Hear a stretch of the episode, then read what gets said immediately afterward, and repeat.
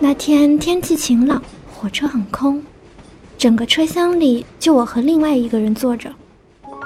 那是一个二十来岁的少年，戴着一副眼镜。他坐在我的左前方，靠在座位上，眼睛望着窗外。后来他莫名其妙的哭了，他摘下眼镜痛哭。我坐在那里看着他，不能去安慰他。他哭得如此伤心，泪水汹涌，仿佛把我二十岁那年的伤感也一起滴落在了路途上。如果这些故事在我们三十岁的时候还无处倾诉，它就会像一扇黑暗中的门，无声的关上。